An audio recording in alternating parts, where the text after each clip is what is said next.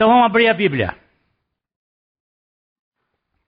Vamos abrir a Bíblia em João, capítulo 1.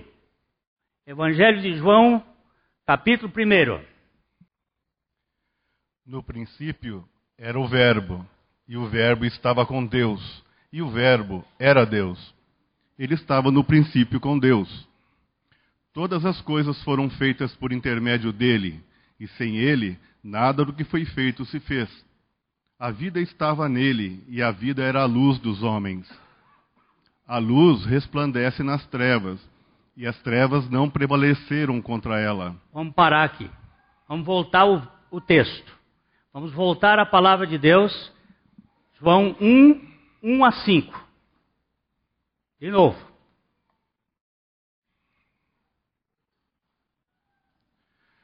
No princípio era o Verbo, e o Verbo estava com Deus, e o Verbo era Deus.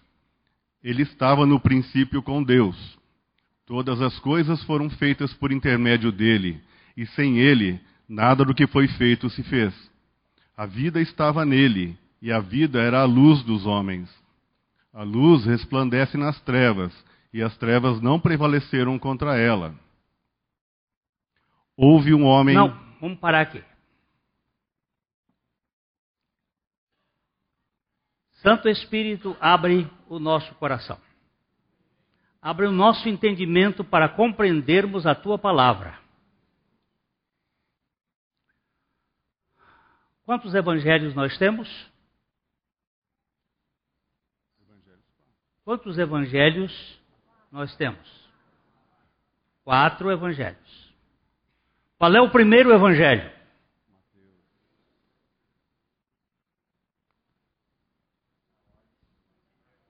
Mateus. Mateus fala de quê?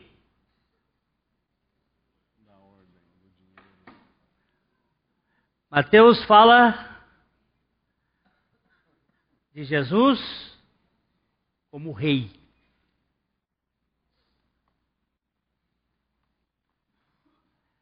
São quatro, quatro biografias de Jesus. Mateus fala de Jesus como rei. Para quem Mateus foi escrito? Para judeu. O segundo evangelho é qual? Marcos. Marcos fala de Jesus como que? Servo. É um evangelho do servo. Foi escrito para romanos, para o povo romano. Quem escreveu Mateus? Quem escreveu Mateus?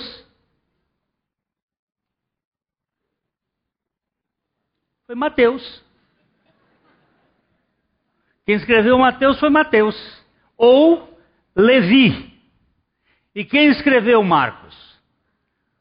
João Marcos, o moço que possivelmente correu nu quando foram prender Jesus. O moço que deu trabalho a Paulo e que Barnabé recuperou e que Paulo no final da vida diz: "Traga-me João Marcos, porque ele me será muito útil". Quem escreveu Lucas? Foi Lucas. Quem era Lucas? Era um médico, amigo de Paulo. Ele faz parte dos 40 amigos de Paulo. E o que, que o Lucas fala? Jesus, filho do homem. Então nós precisamos entender porque aqui nós temos três evangelhos que são chamados sinóticos. Eles escrevem praticamente as mesmas coisas com pequenas diferenças, sinóticos, com a mesma ótica. Mas eles são três evangelhos escritos com finalidades específicas. Um queria evangelizar judeu e escreveu usando uma terminologia própria para judeu. Ele está dizendo que Jesus é o rei. Ele fala do reino dos céus, Jesus como rei. O outro queria evangelizar romanos, o povo romano. Então ele fala de Jesus como servo, porque lá estava César e a seu governo.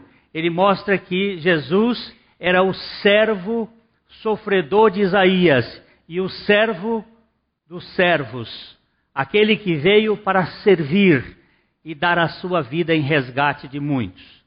Lucas é um evangelista que tenta colocar Jesus na perspectiva grega. E ele fala de Jesus como o filho do homem. O filho do homem. Agora, João. Este evangelho é um evangelho universal. Ele fala de Jesus como o Salvador do mundo. Veio para judeu, veio para grego, veio para romano e veio para londrinense. Jesus veio para o mundo o Salvador do mundo, não o Salvador do judeu, mas ele veio com uma realidade maior, universal. Então ele começa com um prólogo. Esse evangelho ele é diferente dos outros que começam com história, com genealogia, com alguma coisa relacionada a Jesus, a sua historicidade. Jesus na história. João não. Ele começa com Jesus antes do tempo. Ele começa com Jesus na era pretérita das eras. Então ele começa dizendo: no princípio era o Verbo, no princípio era o Logos.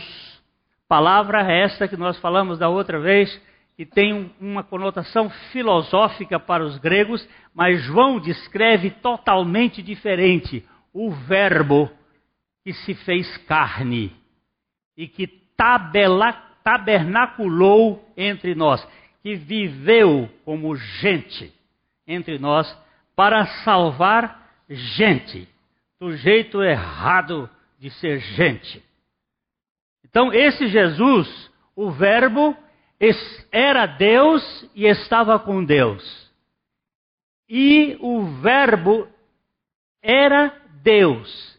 Veja bem que ele diz: no princípio era o Verbo.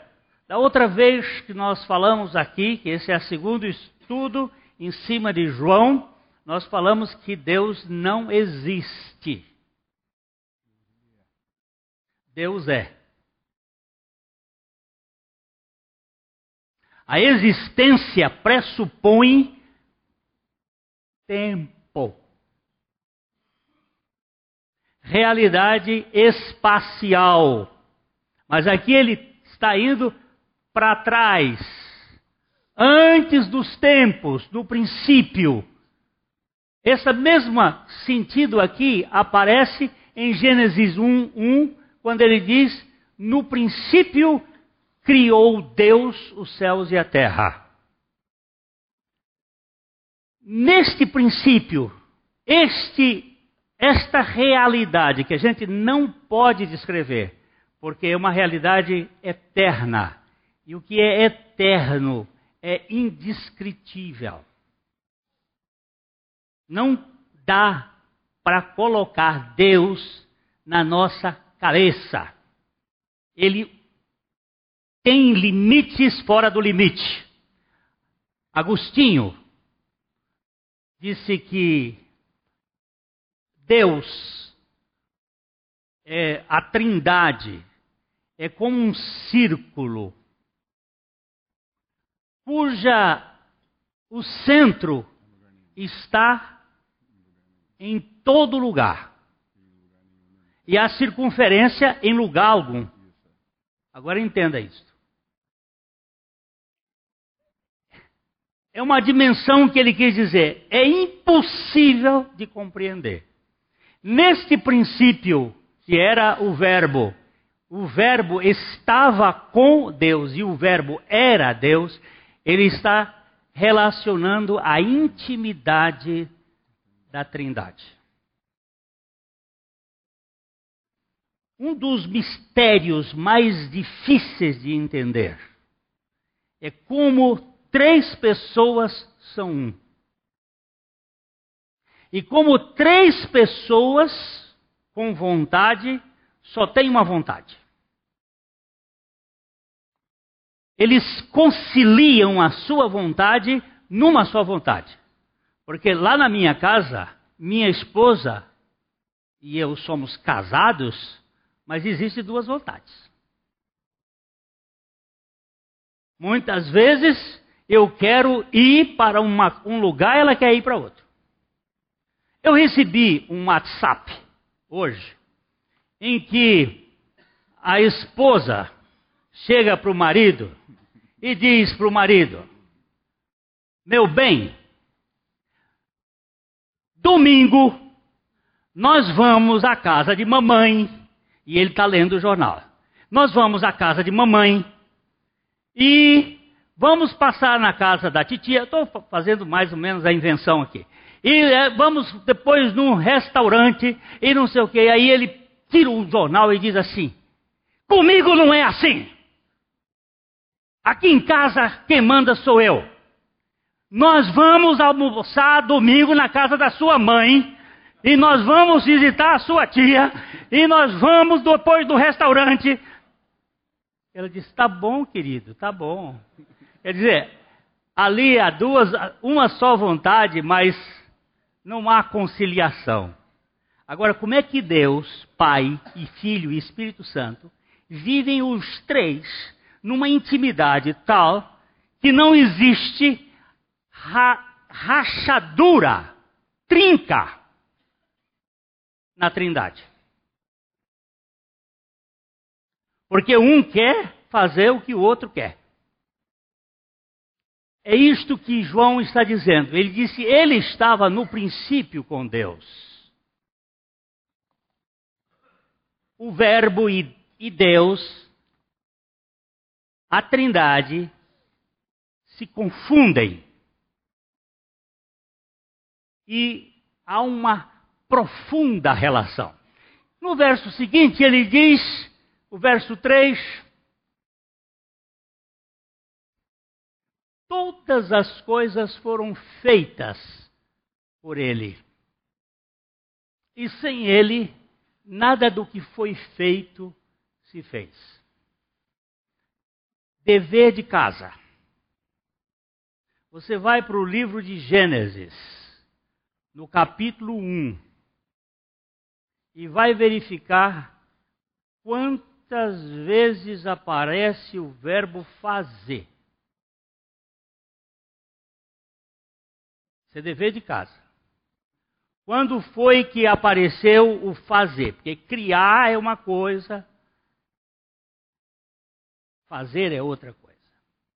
Eu vou dar um exemplo no capítulo 2. Um ser que foi feito. Gênesis 2, 7. Gênesis 2, 7.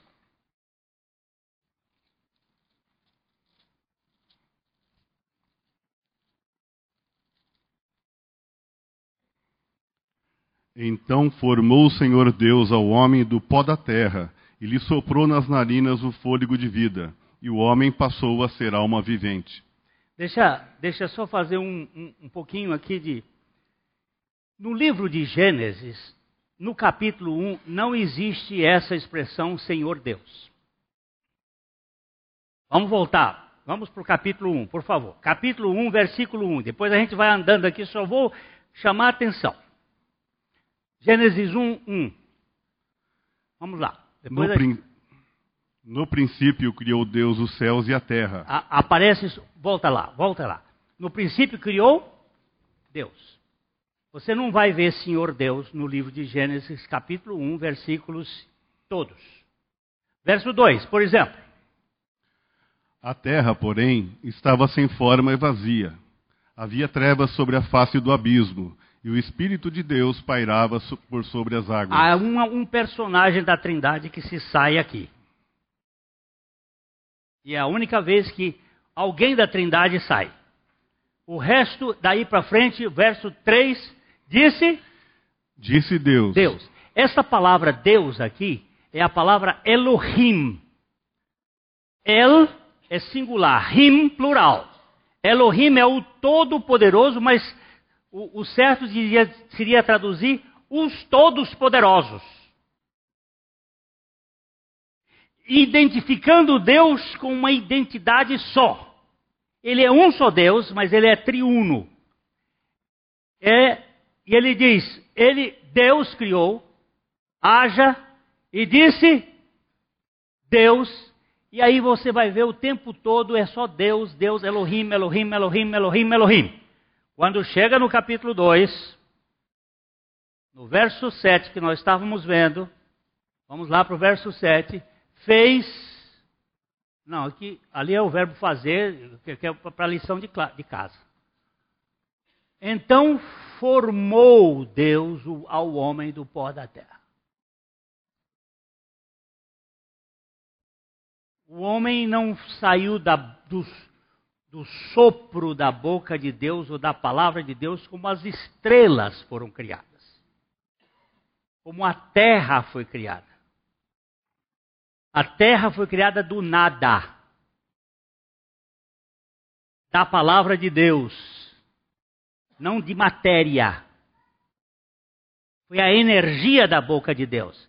Mas o homem foi feito, foi formado pelo Senhor Deus. Aqui esta palavra Senhor Deus é Jeová ou Javé ou Yahvé Elohim, o Deus da Trindade que é Jesus. Todas as vezes que nesta Bíblia, que é a Bíblia atualizada, se refere a Jeová ou Javé, eles vão escrever Senhor com as letras maiúsculas. Quando o Senhor estiver escrito com a primeira letra maiúscula e as outras minúsculas é Adonai. Aqui está se referindo ao eu sou. E o eu sou, pela Bíblia, no livro de João, ele descreve que o eu sou é Jesus. Jesus é o Verbo que se encarnou ele é o eu sou encarnado. Ele é Jeová junto com o homem.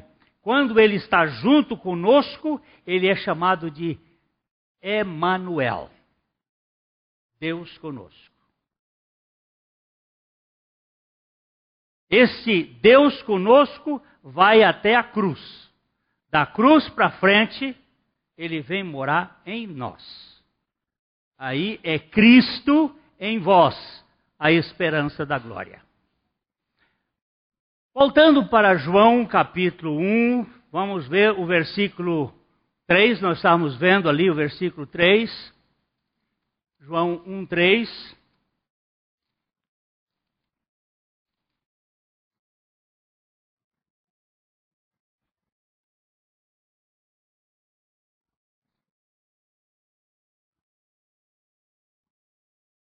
João 1, 3.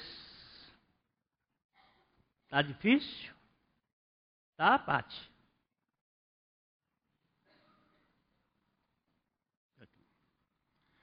Todas as coisas foram feitas por intermédio dele, e sem ele, nada do que foi feito se fez. Todas as coisas foram feitas por intermédio dele. Aqui eu já falei da outra vez, ele quebra a lei da evolução e do Big Bang. Todas as coisas foram feitas por ele e nada do que foi feito se fez. Agora ele vai dizer que a vida estava nele e a vida era a luz dos homens. A vida estava no, no verbo, no logos, na palavra a vida estava nele. Há muita muito esforço no sentido de produzir vida. Mas até agora nada se conseguiu em termos de vida. Eu vou perguntar para o doutor de microbiologia: é possível o homem fazer vida? Estou aqui com um, um doutor, pós-doutor, não sei o quê. É possível o homem fazer vida? Não. Você sabe por que, que os magos, onde os magos perderam para Moisés? No piolho, que não era piolho, na verdade é no mosquito da zika. Quando Moisés bateu a vara e da terra saiu o mosquito. E eles bateram e não conseguiram, e eles disseram: Isto é o dedo de Deus. Porque eles puderam produzir, transformar água, eles puderam fazer o transformismo da vara em serpente. É verdade que a serpente de Moisés comeu, a dos magos Janes e Jambres eles conseguiram transformar água em sangue, eles conseguiram trazer rãs, mas eles não conseguiram transformar areia nos mosquitos ou nos piolhos, como muitas traduções dão, porque aí tem vida. E a minha Bíblia vai dizer que a vida estava nele. E a vida, esta é uma das palavras mais importantes da revelação do livro de João. Era a luz dos homens. Luz ou energia. Luz ou uma forma de manifestação da matéria. Luz mas existe uma luz inacessível. E Paulo vai dizer que ele habita em luz inacessível. Luz que nós nem podemos ver. Eu fico sempre impressionado quando eu vou tirar um, um raio-x do meu pulmão e o, o cara manda eu encostar lá e ficar olhando e de repente só escuto. Tum! Depois ele vem com a foto do pulmão. Eu não vi luz nenhuma. O raio-x é um raio que eu não vejo. É uma luz invisível que atravessa meu corpo e tira aquele aquela imagem. Mas esta aqui é uma luz que dá luz aos homens, que traz revelação, que ilumina. Esse é o grande mistério. Agostinho era um,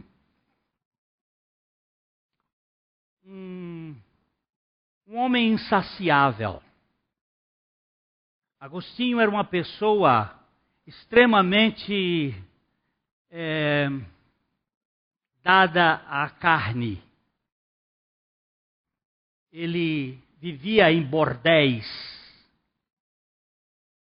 vivia na consumação dos seus instintos. A sua mãe, Mônica, fora uma cristã, ainda que muito de passagem ele teve certo conhecimento da palavra de Deus. Mas Agostinho não tinha nenhum interesse. Contudo, ele, ele quis conhecer um pregador chamado Ambrósio, que foi. Ele era um comerciante em Milão e foi feito bispo da igreja de Milão e era um grande orador. E Agostinho era professor de retórica. e ele quis ouvir Ambrósio. Ficou muito impressionado com a pregação de Ambrósio. E Ambrósio lhe deu de presente um manuscrito de Romanos, da carta de Paulo aos Romanos. Agostinho deu uma lida e botou lá num canto. Assim, rapidinho, olhou. Mas tinha umas crianças brincando de roda. É, deixa eu ver. Brincando de roda e cantando uma música, coisa de criança. E nessa música dizia: é, Tolati et legere. Toma e lê. E ele pegou, entrou na casa, pegou o rolo, abriu o rolo,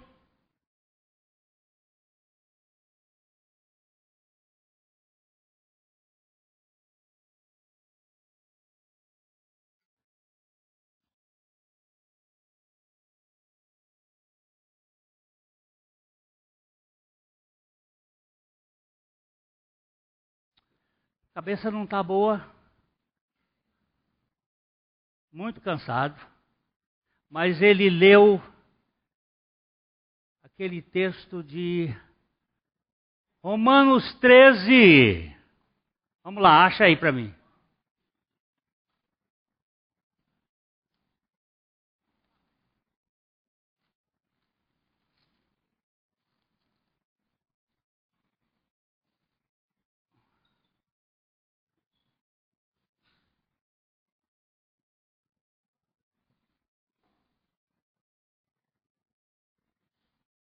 Achou? Não em impudicícia, não em. Não é impu... Hein? Quatro. Não é não. Será? Vamos ver. Deve ser 13 e 4. Visto que a autoridade é ministro de Deus. Não. Não. 13? 13 e 13. Aí é no fim, é mesmo no fim.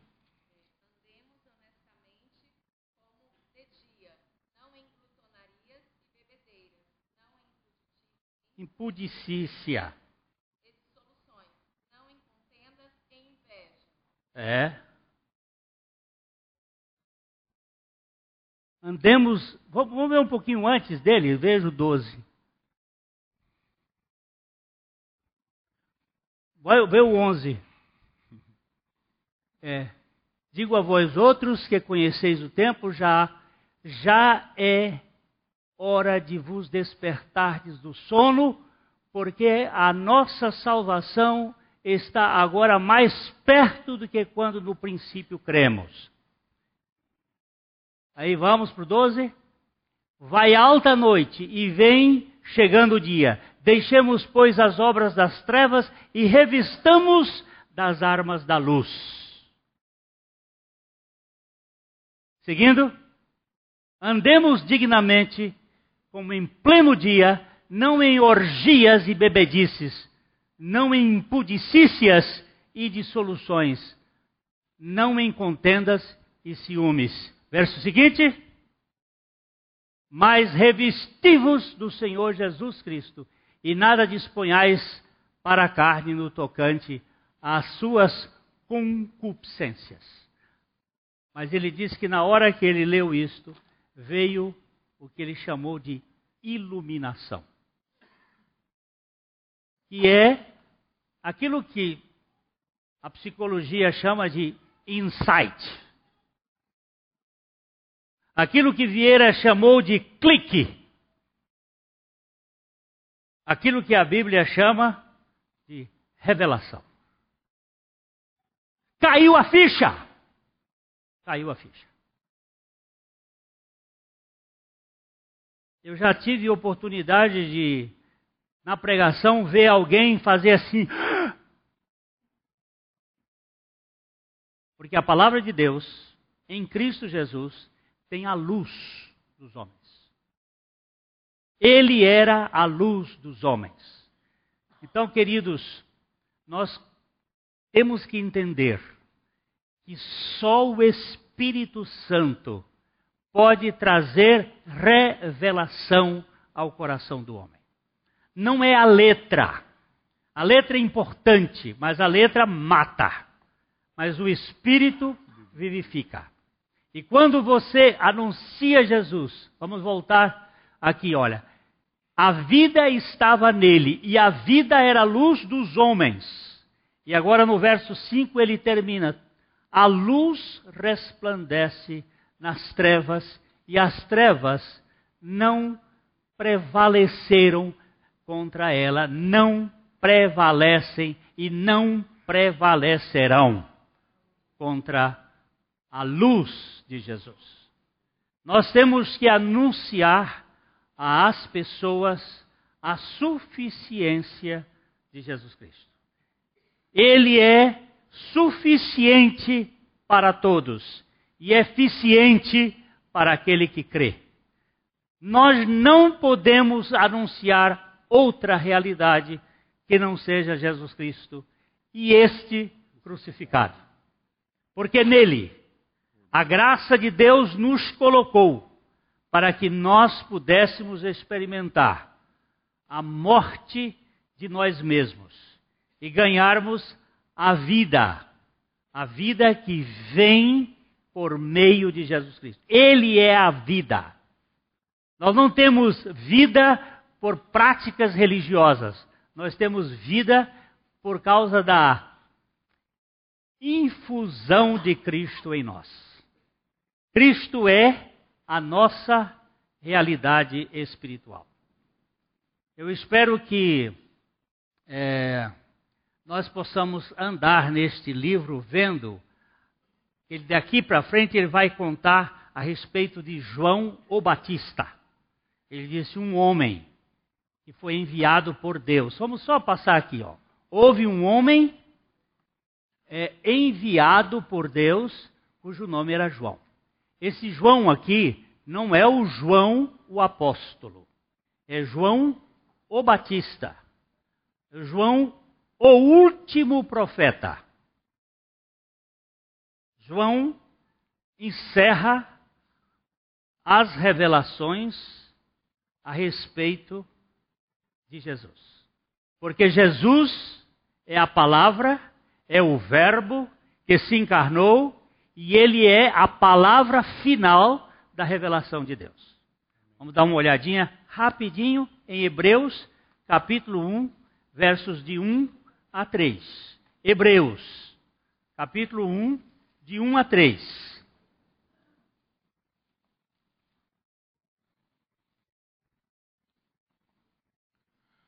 Havendo Deus outrora falado muitas vezes e de diversas maneiras aos pais pelos profetas, nestes últimos dias nos, falou pelo Filho, a quem constituiu o herdeiro de todas as coisas, pelo qual também fez o universo. Ele, que é o resplendor da glória e a expressão exata do seu ser, sustentando todas as coisas pela palavra do seu poder, depois de ter feito a purificação dos pecados, assentou-se à direita da majestade nas alturas. Pode ir ao 4. Tendo se tornado tão superior aos anjos quanto herdou mais excelente nome do que eles. Vamos voltar ao 1? Ao 1 diz: Havendo Deus outrora falado muitas vezes, de muitas maneiras aos pais pelos profetas. O fim dos profetas é João. Depois de João, acabou a revelação profética a respeito de Jesus. Porque ele é a realidade. Aí ele diz assim, no verso 2: Nestes últimos dias nos falou pelo Filho. O Filho é o Verbo, a quem constituiu herdeiro de todas as coisas e pelo qual também fez o universo. É Jesus, o Filho, o herdeiro, o Criador, mas aí ele vem dizer a mais grande, não é a maior. Aqui é para chocar. A mais grande missão dele. Pegar um ser com vontade contrária e fazer uma obra neste ser, para que este ser o queira, é alguma coisa fantástica. Versículo seguinte, nesses ele é o resplendor da glória, a expressão exata do ser divino, sustentando todas as coisas pela palavra do seu poder, depois de ter feito a purificação dos pecados. Por favor, você vai verificar uma coisa muito linda neste livro de Hebreus, que o sumo sacerdote desta ordem encontra-se assentado. Ele não está de pé.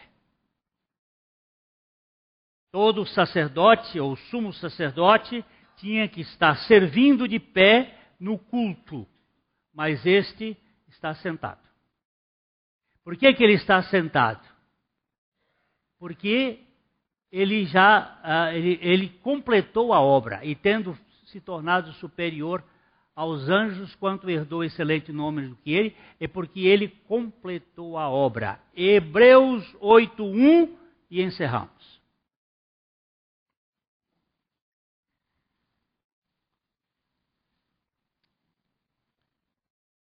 Ora, o essencial das coisas que temos dito é que possuímos tal sumo sacerdote que se assentou à destra do trono da majestade nos céus. Por que, que ele se assentou?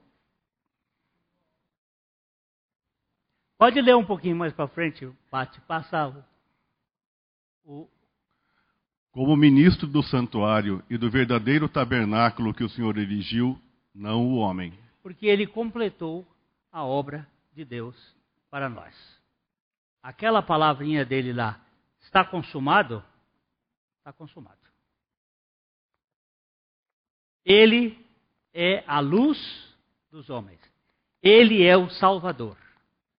Ele veio para levar você e eu para uma obra perfeita.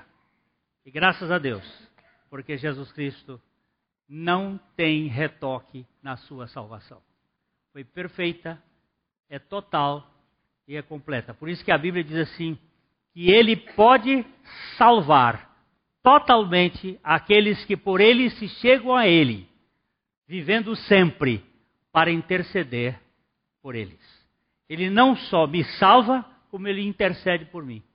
Eu tenho um intercessor diante de Deus, que é o próprio Senhor Jesus Cristo. Glória seja dada ao seu nome.